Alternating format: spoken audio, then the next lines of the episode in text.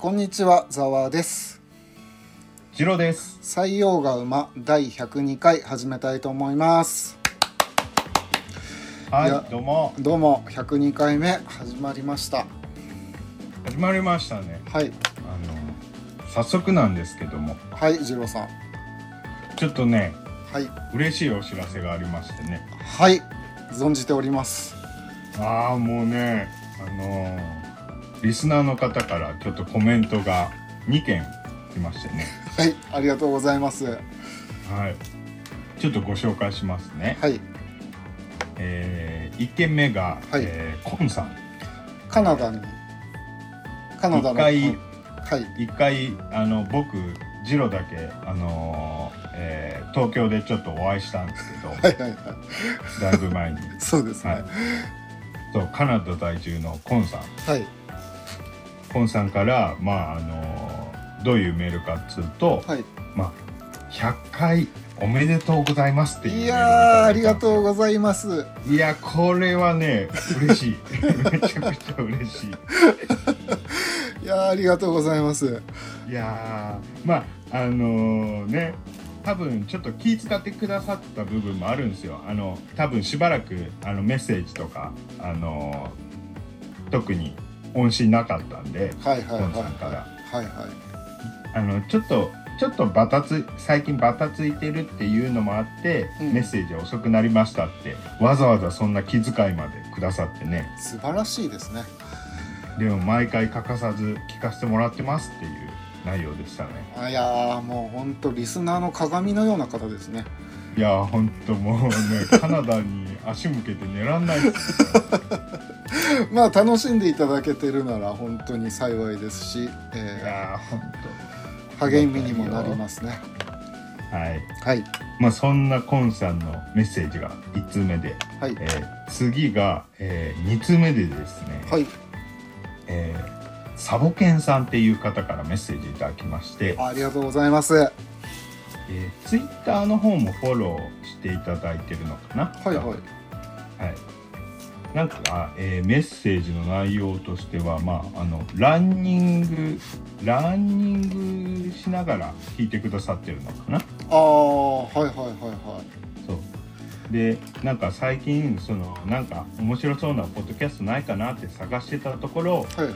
「採用が馬」っていうタイトル名に惹かれてそれがきっかけで、えー聞き始めてくださったみたいなんですよねいやーありがたいですわ。いやーちょっとねあの頑張って 頑張ってつけた甲斐がありましたね採用これタイトルも結構悩みましたもんね。めちゃくちゃね2点3点してね本当にはいはいはい。はい、でえーっとですね、えーお二人の関係性が何とも心地よく内容も興味深いです今後の配信も楽しみにしておりますとはい。なんかリクエストかなんかあったんじゃなかったかな。あそうそうそうあでリクエストの前にちょっと俺むむっと思ったのが、はいはい。あのお二人の関係性が何とも心地よくこれねそんな仲いい感じに聞こえてるかなと思って ああなるほどね。結構ね回によってはねちょっとこいつら仲悪いんじゃないかみたいな感じの回もあったと思うんですよああはいはいはいはい。そうそうまあでもねあのこのサボケンさんも心が広い方なんですかね。ありがたいです。よいやありがたいですね。はい。で、えーちょっとリクエストをはいいただいておりまして、はい。えーまあ加湿器事件のような事件系多分ザーさんが何回か前に、えー韓国の加湿器事件取り上げてましたよね。はいはい。ああいうなんか、えー事件系とちょっとブラックな事件系と、うん。あとはまあオセアニア地域で何か面白い歴史ネタがあればお願いしますオセアニアか。ああなるほど。ちょっとねこれ僕ちょうどね一個ねちょっと気になってるあのところがありましたんでオセアニアでちょっとまた何回先になるかわかんないけどちょっとあのやらせていただこうと思うんでぜひ事件系をざわさんにお願いしたいなとまあ事件系で言えばですね。まあ今現在ちょっと NHK と揉めてる問題がありまして。まあ近日さんが？はい。個人が？はい。まあ近日そう。ですね。あのお届けできるかと思いますけど。ああ楽しみです。よ あでごめんなさい、はい。最後に。これが嬉しいんだな。あの最後にサボケンさん、えー熱くなっていきますがどうぞご自愛くださいといや締めくくられてます。ーありがたいですね。いやなんていうか、はい。あの他のポッドキャストとかで、はい。あのご自愛くださいみたいなことをこうメール紹介コーナーで喋ったりされてるポッドキャストとか結構あるんですけどはいはい。なんかこうなんていうの？杓子定規だなみたいなことを思ったりしてたけどでも実際もらうと超嬉しいっすね。そうですよ。いやありがたいわ。はいちょっとランニング始めなきゃなって思いました。僕。いや本当そう。ね。えっとじゃあ採用がもう聞きながらね。はいそうですね。反省しながら。まあこのお二人のためにもね、はい。えーぜひちょっとあのー面白い。ネタを探して、ね。はい。あの話していければなと。続けて長く続けていければなと思います。はい、はい。そうですねはい。そんな感じですね。はい。紹介は。はい。それではえっ、と先週から始まりました。はい「ざわの明るいニュース」はい。に移りたいと思います。まあ暗いニュースが多いんでね。あの明るいニュースを一つでも紹介できればと思って、はい。どうぞどうぞ。えー今回はですねえっ、とうん。金魚すくいのポイを開発していたあの、奈良県のね堀田プラスチック工業さんっていうのがあるんですけど、うん。ポイってあれですよね。すくうやつですよね。そうですそうです。紙を貼った。はい。はい、それがですね、あのー若手外科医が気軽に使える練習道具としてのトレーニングキットを、あのは開発したらしくて、ほはい、名前がイースチャーっていうらしいんですけどういいっすじゃあ、うんこれが心臓や血管を縫う技術が重要な外科医向けの医療器具と。でポイに印字された数字を順番に手術用の針と糸で縫い専用アプリと連動させると縫合技術の正確さや速さを数値化できると。でこれ今までですね破れやすいティッシュとか豚の心臓を使ってこのお医者さんたちは練習してたらしいんですけど、うんまあこれで医学生とかにもキットで何度も練習して技術を向上させてほしいと。うんでこれがですね Amazon で売ってまして、はい。えーポイ本体2個と練習用紙100枚入りで税込みで3278円で買えるそうです。なんかようわからんけど安そうな気がするね。まあでも医者以外は全く使い道がないからね。うんあのそうね。結構やっぱそういうなんていうんですか。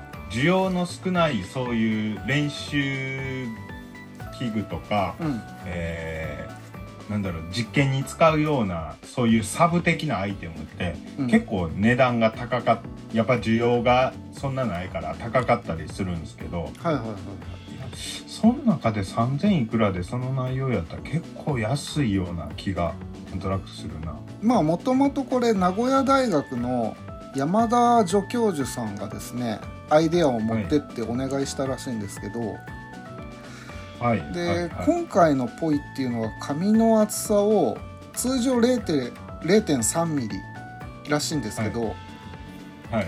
この紙の薄さをですね0.02ミリまで薄くすることで心臓心臓を縫う感覚に近づけたらしいですね。ああそうなんや。まあ結構簡易的なキットなんですけどうん。まあ技術向上にはとても役立つんじゃないかって言ってごめんなさい。ももう一回その会社の名前言ってもらってもいいですか？えーと堀田プラスチック工業さんですね。奈良県の。なるほどすごいね。はい。いまあやそんな感じでこのうん。ここの社長さんもまさか自分たちが医療器具を開発するとはってびっくりしてるらしいです。でもまあね。うん貢献できて嬉しいとも言ってますね。いや素晴らしいですね、はい。素晴らしいですね。やっぱこうなんて言うんですか？そういうボーダレスでね。はいはあのいろんなね技術がねこういろんなところで役立つようになっていきますよねこれから。い本当ですよ。いやでもこのアイデアがすごいですよね。まさか金魚すくいのポイをっていう、うん、素晴らしいことだなと思って明るいニュースとして紹介させていただきましたが、えっ、とあなんか話したいことがあるって聞きましたが、あそうそうそうそう。えっとね今日がこの収録日5月21日23年の5月21日はいはい。なんだけども、うん。えー昨日ねあのちょっとあるフェスに行ってきまして。フェス音楽フェスですか、いや違うんですよ。あのまあちょっとしたイベントなんですけど、はい。えー難民移民フェスっていうのに行ってきたんですよ。おおほうほうほうほうほう。難民移民フェスはあはあはあ。どんなまあ、内容、これこれ何かっていうと、はい。その難民とか移民の方、まあ、特にあのーその仮放免になってる人とかはい。あの働けなくて困ってる人はいはい。そういう方々がその自分の国の,、えーその雑貨であるとか、うん。えー例えばアフリカの難難民として来られている方だったら、えーそのアフリカの柄を使ったバッグとかうんなんかアクセサリーとかうんあとはその、えー自分の母国の、えー料理とかはいへの屋台を出してるようなイベントなんですよ。え面白いですねあのねこれね普通に面白かったっすね。えどこでやってたんですか場所は？これね練馬の平成土地公園で。練馬ですね。ほうほうほうほうほうえっと今回が第3回で。はい。うん。去年去年2回やられてで今年3回目ですね、はい。なんなんか買いました？えっとなんか買ったっけな。いやいなんかアフリカ料アフリカ料理のうん。えっとなんて言ってたっけなロレックス。ロレックスっていうクレープみたいのを食いましたへえそうなんだ。時計じゃないんですよ。ロレックスっていう名前の料理なんですよ。あそうそうそう。これがねなかなかねなんかジャーナリストの人とか来てトークとかしてましたね。ーえ。ー、いや我々もさうん。なんか質問とかいろいろしたんですよね当然。あ質問ですか？こう難民生活はどうですか？とか。まあーいやなんていうか正直もう結果から言うと聞いてないです。あんまり突っ込んで聞いてないです。あなるほど。なぜならうん。みんな楽しそうにやってあのお料理を売ったり雑貨売ったりしてはるわけですよ。うん。うんなんかそれに僕あんま英語喋れへんからああはいはい、皆さん英語喋れる人は多いですけど日本語喋れる人はあんまりいないから。ああなるほど、ね、だからあんま突っ込んで質問とかもできなくて。結果そんな突っ込んで聞いてないんですけど。あまあでもそのうちあの一人の方と LINE 交換しましたね。あ本当に？まあまあそういうつながりが増えればいいですよね、うん、そう。今日確か渋谷でであのデモしてはったらしいですね。あ本当に。へえあのだから入管法が、うん。えー今度改正するとか言って、えーなんか今揉めてますけどはいはい。いやこれ改正ちゃうやん解約やんっていうことで結構うん話題になってると思うんですけどね。なるほどね。それでちょっと 2, 点だけ面白いお面白いというか興味深いルールがあったんですよそのフェス。はいはい。1個がまず写真 NG そうなんだ。へえ。そう。なぜかというとあの別に撮ってほしい人らもいはるんですよ。ういはるんですけど中には身元が知られて例えば SNS にあ SNS に写真をアップされてあの例えば母国の政府とかにうん。身元が知られると危険な、えー目に遭うような方もいらっしゃるわけですよ。ああそうなんだ。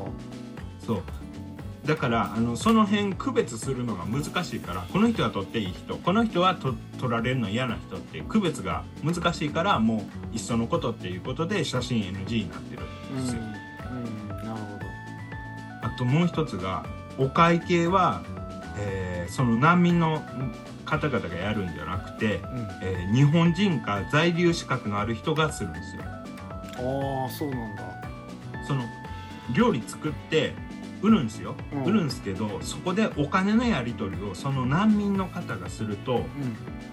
あのそれが例えば、えーその入管の人たちに知られるとえお金のやり取りしてるってことは働いてるってことですよねって突っ込まれる可能性があるじゃないですか。ああなるほどね。そう。だからその、えー結局その、えーっと得た売って得たお金はその日本人とか在留資格のある人が、えー受け取ってでそれを実行委員会がお金を回収してでその実行委員会からこの支援に回すっていうちょっと回りくどいやり方らしいですよ。ね。うんうんうん。まあしょうがないわね。そうそうそう。そんな感じです。なるほど。いや興味深いですね。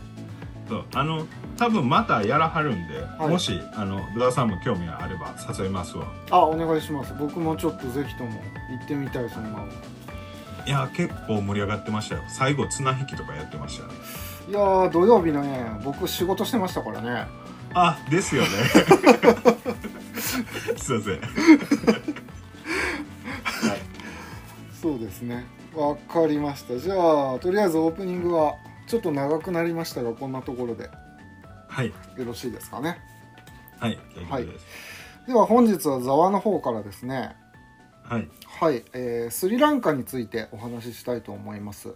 おーいいっすね。スリランカ、はい。うんまあインドの南側に浮かぶ北海道の8割ほどの面積を持つ島国ですね。スリランカっていうのは、はい。はい。でこれがですね2022年の7月5日。うん。もう一超1年前ですよ、はい。うん、これでスリランカが国会でこあ首相が議会で国の破産を宣言しましたと、ああはいはい。うん、まあ起こった国民のデモやガソリンスタンドに何日も行列しないと給油できないような住民の苦境が伝えられていますと。はいはいはいはい。でまあスリランカっていうのはどんな国でなぜこのような事態に陥ってしまったのかちょっとお話ししようと思います。あお願いします。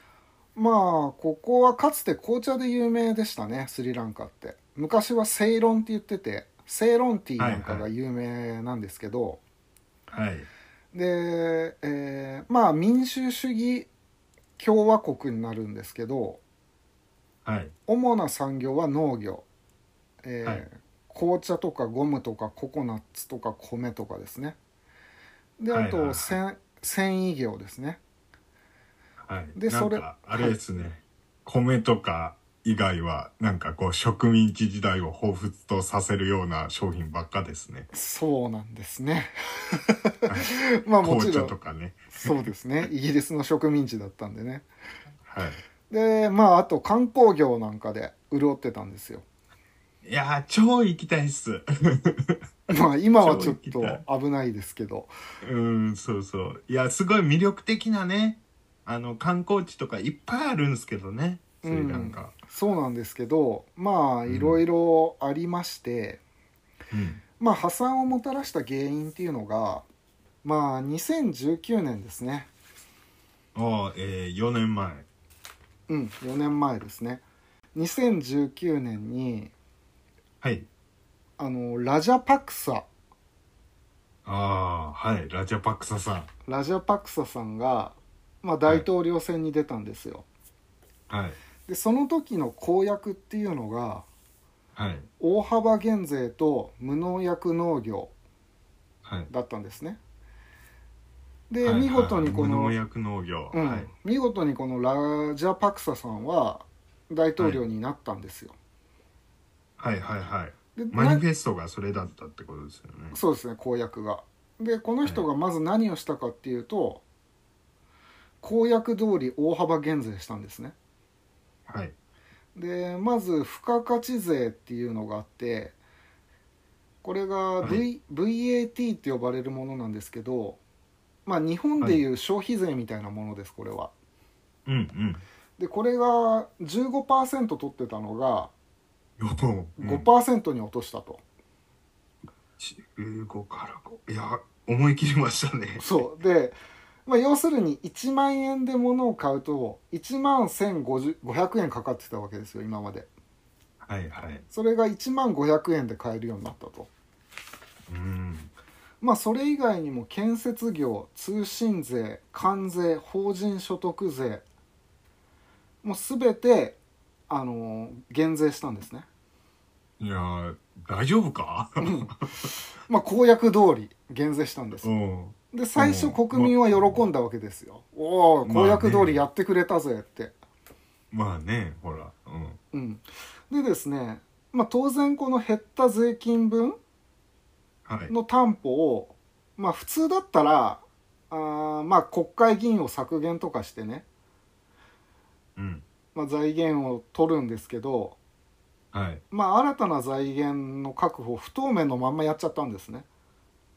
見切り発車ってことですか？そうそうそうそう。完全に見切り発車です。おおで2019年といえばスリランカがテロが起こってたんでうん。で観光業が結構打撃受けたんですよ、テロって何のテロですかね？何のテロだったかわか忘れちゃったなこれ。うんうんちょっとここさらっといかしてください。はい。でまあそういうのもあって観光税が観光業が結構やばかったんで減税してまあ救済したかったんですけどうん。うーんとまあ表面上だけのことだったんで、まあ、うまくいかなかったんですね、うん。で2019年といえばさらにコロナのパンデミックが起こったんでうん。タイミング的には最悪だったんですよ。まあまあね。で観光業って結構重要なスリランカの資金源だったんで、うんうん。うんまあ、これが一気にダメになると。はい。で観光客が激減することによってあの外貨が、あの全然国になくなっちゃったんですよ、外貨が？うん、うんうんうん。でハイパーインフレになっておおうん。で医療品燃料食料品までもが不足と。はいはいはでぜ税税収を一気に減らしたんで他で財源を賄う方,、方針もないと。いうん。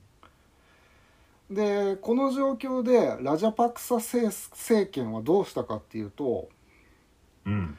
まあ、他国にねあのちょっと困ってるから助けてくださいって普通だったらするんですけど、はい。あのはい。よ様子見という選択を取ったんですよ。とりあえず様子見とこうって、はい。でまあさらに物そうすると深刻な物質不足になるわけですね。はい。でこれ各国の金融機関がはい。格付けを引き下げるんですよ。はい。すでにそのスリランカは債務が超超債務超過気味だったんでうーん。でどんどん外貨がなくなると。はい。でそういうそれに伴ってあらゆる物資が枯渇していくんですね。あでもう一つマニフェストを上げてたじゃないですか公約。ーえー、無農薬。はい。やったんですよ。ああいやちょっとああいやちょっとねそれ知ってるわ、うん。はいはいすいません。はい、どうぞ、まあ農作物の化学肥料の輸入を規制して、うん。うん。まあ自国で作れるものは全部自国で作ろう。で,、まあまあいいいいいい目標ですよれはそうですよ。うん。でどうせだったらうん。全部有有機栽培にしようぜってことで。まあまあ理想的な感じはしますよね。はいはい、うん。でまあ、そういう政策を取ってマニフェストもちゃんと公約通りにやったんで、はい。で2021年の11月が有機農業の転換後の初めての稲作シーズンで収は穫いするんですけど、で農家の人たちはその収穫量の少なさに愕然とするんですね。あもう肥料とか一切やらないで育てたもんだからあの一気に3割減なんですよ収穫量が。はい。今まで10、はい。な100取れてたものが70しか取れないと。はいはいはい。でこれはもう大規規模農園ほど大変だったんですね。うん。でまあ有機農業なんでその世話も大変なんですよ。虫とかもつくし、うん。災害とかもいろいろあるしで肥料もあげてないから大きくも育たないし。うん。でこれが米だけじゃなくてその先ほど言った、あの紅茶とかね。はい。もうほぼ全ての農業に影響してくるんですよ。紅茶とかねだってねもうが外貨を稼ぐ手段じゃないですかね。そうそうそう。まあそんな感じでもうほとんどもう国の中がめちゃくちゃになっちゃうんですよね。はい。でさらにですねこれ債務超過って言ったんですけどとんでもなくお金借りてるんですよね、まあもともと無理な借り入れをしてたんですけど、はい。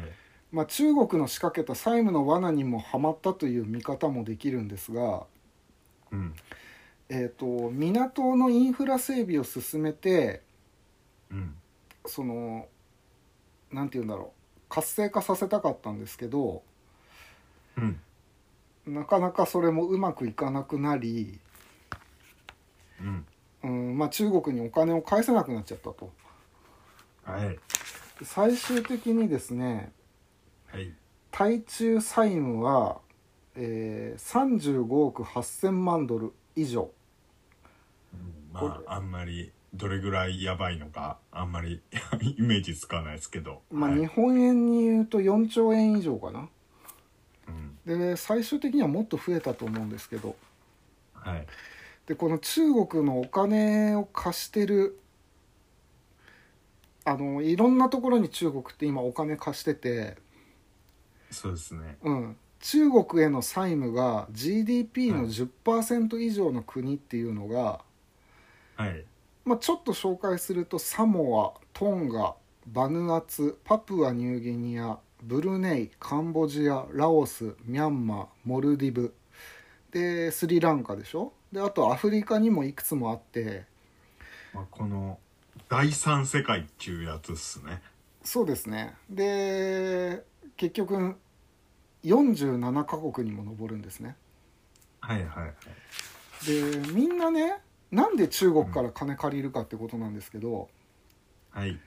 あの IM えー、と IMF や世界銀行から融資を受ければいいじゃんって言うんですけどはい。あの受けれないんですね。ちょっと待ってください、この IMN っていうのは、えーと IMF? IMF うん。えっと、と世界銀行っていうのは国連の専門機関なんですね、まず。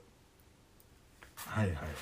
でここの金利っていうのは0.6%から1%なんですよ。ここからお金を借りて返す時にね。はい。で中国の金利の平均っていうのが3.5%なんですよ。うん。めちゃくちゃ高いんです。すね。そう。高いっすね。で100万円借りたら103万5千円で返さなきゃいけないのかなまあちょっと言い方悪いですけど闇金みたいっすね。あもう本当に闇金で その中でもスリランカは6.3%に設定されてたんですよ。え？なんで？だから平均で3.5なんで。ああそっか。そのいっぱい借りたんかな。まあいっぱい借りたしその返せる目処もここ立たねえなってことでどんどんどんどん上げられちゃったんですよね。はいはいはでこの IMF とか世界銀行っていう国連の専門機関からお金借りなんで借りられ借りないんだっていうというんあのーこれは財政運営をきちんと行っているかどうかっていうね財政規律を求められるらしいんですね。まあそれはねその国連機関とはいえ IMF とか世界銀行からしても回収の目処が立たないとね困りますよね。そうなんですよ。だから例えば借金をしていてもちゃんと返済できているかどうかをチェックされるんですね、まああのそりゃそうですわ、うん。正論ですわ。えっ、と中国はこうん。の財政規律の基準が低いんで、ああはいはい、うん、発展途上国には借り入れがしやすいんですよ。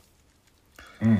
ただ貸すだけ貸してもその返ってくる保証がないから中国は借金の型として、うん。2017年にハンバントタ港を99年間リース、うん。抑えることにしたんですね。はいはい。このハンバントタ港っていうのは、まあ、南アジアの重要な位置にありまして、そうですね、うん、この中央、中断地点を抑えれば、まあ、香港みたいな都市が作れる可能性が大きいんですね。うん、なんでまあ損がないようにどうにかしようと。でこの港を、まあ、中国資本でどうにか発展していきたいんですけど、あのーまあ、どんどんこの港を中国は開発していくんですけど地元のスリランカ人にはお金は落ちないんですよ。はい。うん、まあ中国は建設業者は中国ね。ホテルカジノの運営者、雇うほスタッフもほとんど中国人。うん、なんかアフリカもそんな感じですよね。もうどこももう中国人が牛耳ってますからね。うん、まあそうすると中国の中で経済が回るだけで、はい。この経済圏内に地元民が入る余地がなくなっちゃうんですね。はい。でこのハンバントタ港周辺では立ち退きがもうすでに始まってると。はい。でまあ労働者たちはストライキを起こして反対してるんですけどまあ、うん。この辺ではどんどん対中感情が激しくなってるらしいですね。うんうん。うんまあ今本当にひどくてですね電気不足で1日10時間以上停電してるしうん。まあお米の価格も6倍以上になってる。で医療品はほとんどないと、うん。で大変な、えースリランカのことになってるんですがはい。まあこの首相問題はこの大統領なんですよね。えっ、とラジャパクサさんラジャパクサさんが大統領なんですけどはい。これ大統領と首相っていうのもいるんですよ。はい。でここが兄弟なんですね。ね。え すごいっすよね。であともう。行政関係のラジャパクサ一族で収められちゃってるんですよ。はいはいはい。でもうめちゃくちゃ腐敗しちゃってるんですよね。うんまあうんでまあ結局財政破綻もしてこのララジャパクサ一族はどっか逃げたらしいんですけど。はいはい。まあこの先どうなるかっていうとまあいろいろ中国の植民地になってしまうんじゃないかとかいろいろ言われてますけどまあはい。どうにかしてねあのもともとは南アジアのい優秀国って言われてたらしいんでスリランカってえうん。まあ僕も観光とかで行きたいしどうにかしてほしいんですけどちょっと難しそうですね。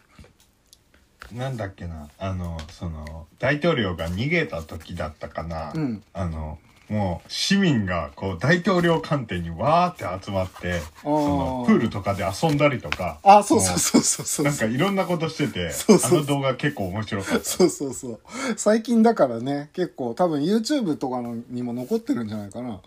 うんうんまあ中国の債務が GDP の10%以上の国をいくつか挙げたんですけどはいまあこれ結構すごい話ですよね。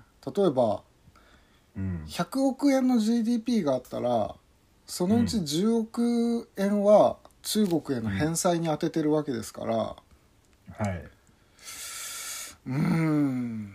でまあスリランカは、うん。まあ、は破綻したということなんですね。うん。あの僕いまいち分かってないんですけど、うん。そのその破綻っていうのはあの、えー結構前にあったあのギリシャみたいな感じになったってことですかね。ああ破産宣言をするとですね。はい。どうそうですね。ギリシャみたいな感じなのかな。ただえね、っとうん、うん。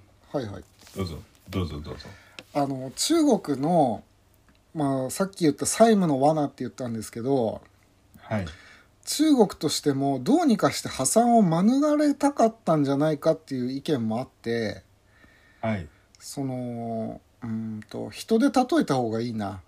ちょっと人で例えますね、はい。でまあ僕がいますと。はい。でもうちょっと僕働くのも嫌でお金がないと。はい。で銀行とかからいろいろお金借りてたけどはい。全然返してなかったからどこの金融業者も僕にお金を貸してくれなくなっちゃったんですね。はい。ででもうほとんど闇金みたいなところ金利の高いところが貸してやんよって言って、うん。お金を貸してくれたんですよ。うん。でどんどんどんどん貸してくれたんですけど結局あの返すことができなくなっちゃったと。うん。じゃあ自己破産しますみたいな感じなんですね今。うんだけどちなみにそのうん。ああどうぞどうぞごめんなさい。だけどその中国としては自己破産みたいなことをしてもらいたくないわけですよ。ずっと返済してもらい続けたい、そのはい。99年間港をリースしたっていう借金の型として抑えてますけどはい。基本的には永続的にお金が返ってくる方がいいんでうんだからそのどうにかして破綻を止めたかったからどんどんどんどん融資してたっていう見方もできるんですね。ああはいはいだから中国が今47カ国にいっぱいお金を貸してるって言ったんですけど、うん。こういうスリランカみたいな第2第3のスリランカみたいに破産します破産しますって言い出しちゃうとはい。中国自体も共倒れしちゃうんですよ。はいはいはいはいはだってお金貸してたのが返ってこないわけだから。いだからその破産されるよりも、うん。こうおあのいっぱいこう、うんお金生み出しマシーンがあった方がいいってことですよね。そうですそうです。だからその、まああとはどうなんだろうね。だ例えば僕が家を担保にはい。1億円借りましたと。はい。でもその家っていうのは2000万の価値しかないとうん。で僕が自己破産しちゃったらうん。すごい貸してた方は大損なわけですよね。うん。なんかそういうことが結構中国でも起こっちゃってて、うん。うん、だからうんなんか植民地支配できるように港を抑えてるって言っても中国経済も結構こんなあの回収できないような国にばっかりお金を貸してたらうん。ちょっと共倒れしちゃうんじゃないかなっていう見方も結構できるらしくて。あー割と不安定らしいですよ。あーでもその、えーちょっと僕もふわふわした知識で喋るんですけど、うん。その一帯一路ってあるじゃないですか。あその。はいはいはいはい。だからそのルートの中でやっぱスリランカのその港は結構重要ポイントだから押さえておきたい。あのうまいこと使えるようにしたいっていうのもあったみたいな話も聞きますし。それはそうです、あそこは絶対押さえときたいんです。だからそのごめんなさい。さっきそのお金貸してる国？うん。えーちょっとごめんなさい。僕頭の中でその地図思い浮かべられてないんですけど、うん。結構その一帯一路に沿ったルートの国ではないのかな？いや一帯一路のルートですよ、ああやっぱそうなんだ、うん、うんっていうかそだからそのちょっとねうん。うんあの話が長くなっちゃうんで抜いたんですけどはい。その核問題とかがあってはいはい。中国周辺にはその深い海っていうのがあんまないらしいんですよ。ああねらしいね、うん。その原子力潜水艦をそうそう。その沈めとけてるいい感じの海がないんですよねで確か。そうそのせいで南アジアらへんの海がどうしても中国は欲しいんですよ。だからあの島をこうもりもり作ったりしてるわけでしょそう強引に。でああいう、ん。その原子力潜水艦がうん。ちゃんと配備できるような海海域を持ってないともアメリカと戦争なんかまあ始められないわけですよ。話にならないと、うん。でどうしても軍事的に抑えておきたい場所っていうのがいくつかあってうん。それでかなり多少強引にでもうん。あの領土を広げてる感じなんですね今。うん。だから尖閣諸島とかもしかしたらその沖縄とかもねうん。あの視野に入れてるでしょうね。で日本はねすぐにでもねやろうと思えば原子力潜水艦持てるらしいです。あそう。結構周りね深い、あのー海域いっぱいありますからね日ほ本は。北海道の方も結構深くて、うんうでもあの辺はロシアの潜水艦もあるらしいんで、はいはい、うん、まあなんかそういうちょっと核保有の話とかまで広がってっちゃうんですけど。うん。うん。あれどうなんですかね。その今パッと思い浮かんだんですけどその日本の領海内にそのアメリカの原子力潜水艦とかも沈んでたりするんですかね？いやーないと思うよ。それはここまで許してないと思うけど。いやまあその対外的にはそれは表向きにはそんなことももちろん言わないでしょうけど。だとしたらあるかもしれない。うん。うん。ですからあのーまあ今回の話でね。はい。結局日本も税金上げんな上げんな言うけどはい。もう正しいことに使ってくれんだったらまあね。税金払うのもしょうがないかなって僕は思うんですけど、うん。今みたいになんかオスプレイ買うのに使ったりねあの、国内の牛乳を破棄して輸入するとかねああいうバカみたいな使い方してるから頭にきてるんですよ。あまああのよく言われるのはもう本当にアメリカの言われることをホイホイ聞いちゃうみたいな。もうちょっとねいや今も税金高いしこれからも上がってくんで、はい。本当国を良くするために使ってくれる分にはまあしょうがないかなと思うんですよ。うん。うん。でまあこ岸田さんはね聞く力を大事にしてらっしゃるから言うことを聞く力とかなんかね 言われたりもしますよね。う ちょっとねあのーその税金下げろ下げろばっかり言ってもうん。国が立ち行かないんじゃしょうがないし、かといってね有効に使ってもらいたいなとは思いますね。いやでもまあ本当下手なことは言えないですけど、うんそれも全部ひっくるめて外交のつもりでやってんのかなとか思ったりもするんですよね。ああははははそのだからアメリカの機嫌損ねちゃうとまあ現状やっぱ日本っておそらくそのねあのそんなにその攻撃的な力をあんまり持ってないとされてるじゃないですか。うんうんうんそうするとやっぱどうしてもやっぱアメリカに頼るしかなかったりしてうん。とかそういういろいろな問題があってまああのただそれを対外的に言うのはやっぱ難しいから公にする公に明言するのは難しいからこういうみんなから非難されるような形になっちゃってるのかなとか。だってねだってそのニュースとかの話それを素直に聞くとなると本当岸田さんバカみたいに映っちゃうじゃないですか。いや結構きついぞあの人。まあみんなそれぞれねその総理大臣になるぐらいだから、うん。まあいろんな覚悟とか思いとかはあるんです、うん。まあ我々には計り知れないものがあるんでしょうけど。うん。うんまあなんかちょっとこちらに入ってくる情報としてはうんうんちょっとなんか,、ね。なんかうん。その弱いかなというか、そのメディアで報道されてる情報だけをを真実として受け取るとううんんって思っちゃいますよね。な何がやりたいんだ？みたいな。まあちょっとねなかなか難しいですね。そうですね。まあちょっと早足ではありましたがちょっとスリランカが今、はい大変なんでねあのできるだけ観光行くなら行ってお金を落とした方がいいですよ。そうですね。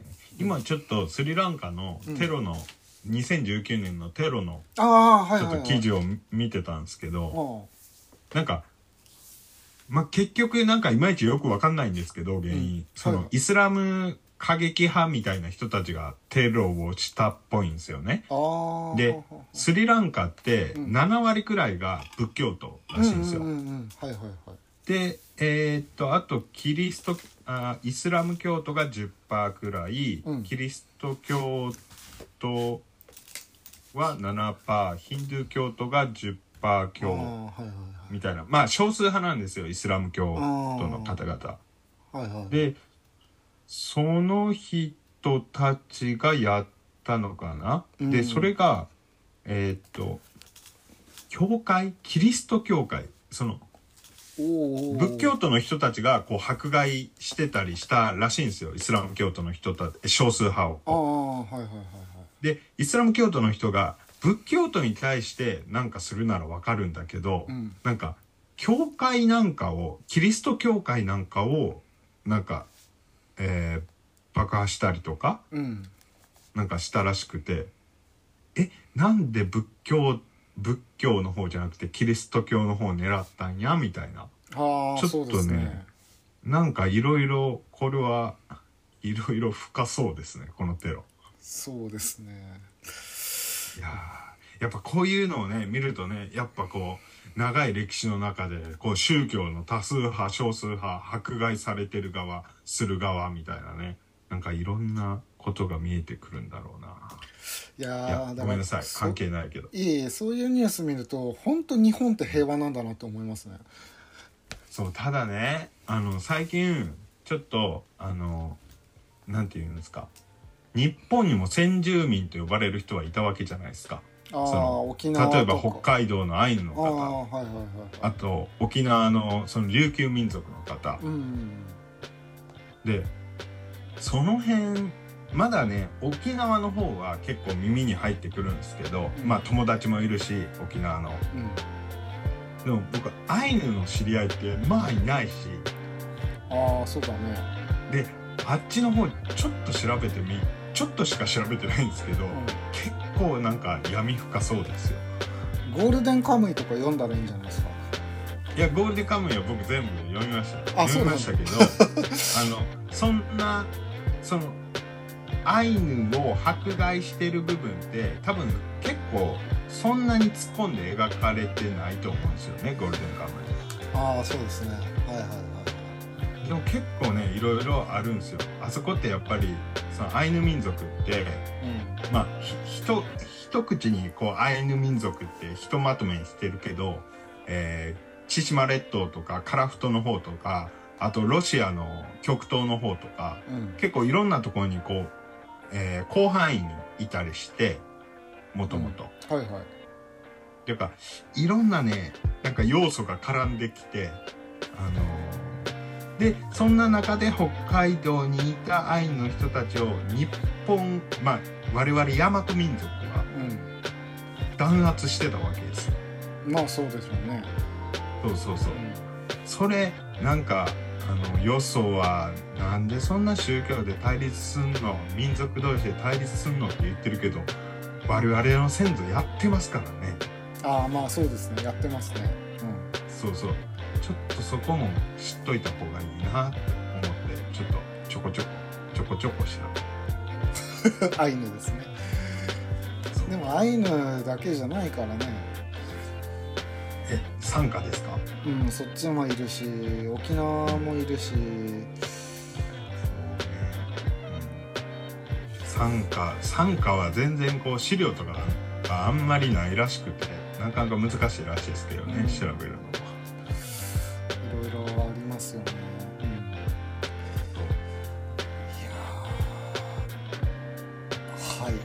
とりあえず本日はこんなところで終わりたいと思いますが、はい。うん、いつものお願いします。はい。ご意見ご要望とご要望なんかリクエストとかでもいいです、うん。ある方は、えーポッドキャスト概要欄の、えー Gmail もしくは、えー Twitter の方までご連絡いただけると嬉しいです。はい。それではありがとうございました。ありがとうございました